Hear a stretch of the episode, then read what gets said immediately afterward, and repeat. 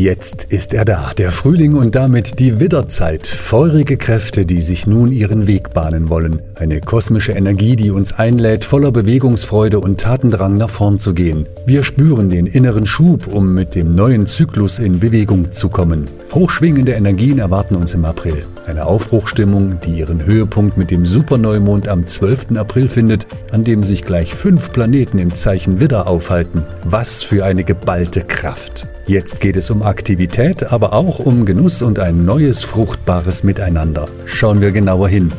Am 4. April wechselt Merkur von den Fischen in den Widder. Die Kommunikation wird hier aktiv, durchsetzungsfähig und nach vorne gerichtet. Wir sollten dabei nur achtsam sein und andere nicht überrennen.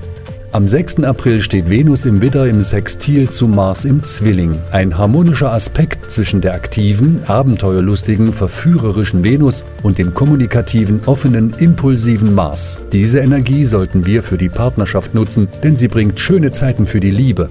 Am 12. April treffen sich Sonne und Mond im Widder zum Neumond. Er bringt eine gewaltige Antriebskraft. Großes kann jetzt seinen Anfang nehmen. Diese Unternehmungslust wird zudem noch unterstützt durch einen günstigen Winkel zu Mars. Wir sollten diese enormen Kräfte effizient nutzen. Viele neue Impulse tun sich auf, die sich schon im nächsten Monat mit viel Stierballung manifestieren können. Problemlos lassen sich jetzt selbst schwierige Projekte erfolgreich meistern.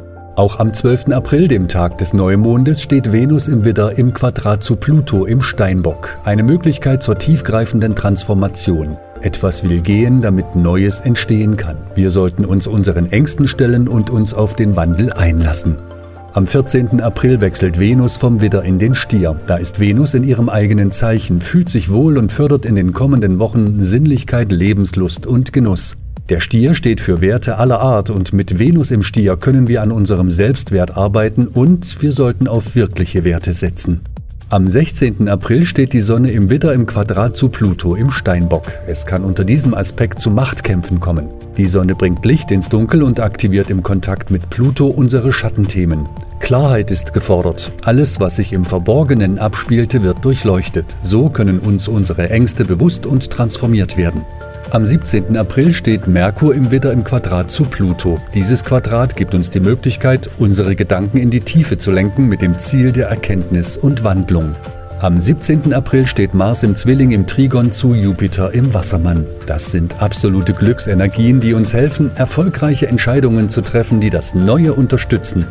Am 19. April wechseln Merkur und die Sonne gemeinsam vom Widder in den Stier. Merkurs Denken im Stier wird zwar behäbiger, dafür aber konkreter, gründlicher und sicherheitsorientiert. Mit dem Sonneneintritt in den Stier ist die Hochzeit des Frühlings da. Das Leben zu genießen ist jetzt die wichtigste Aufgabe. Nach dem Feuerzeichen Widder kommt mit dem Stier nun ein Erdzeichen an die Reihe. Beim Stier geht es um Sicherheit, Bodenständigkeit und Sinnlichkeit, aber auch um den Genuss des bislang Erreichten. Lasst uns die Stierzeit mit allen Sinnen genießen.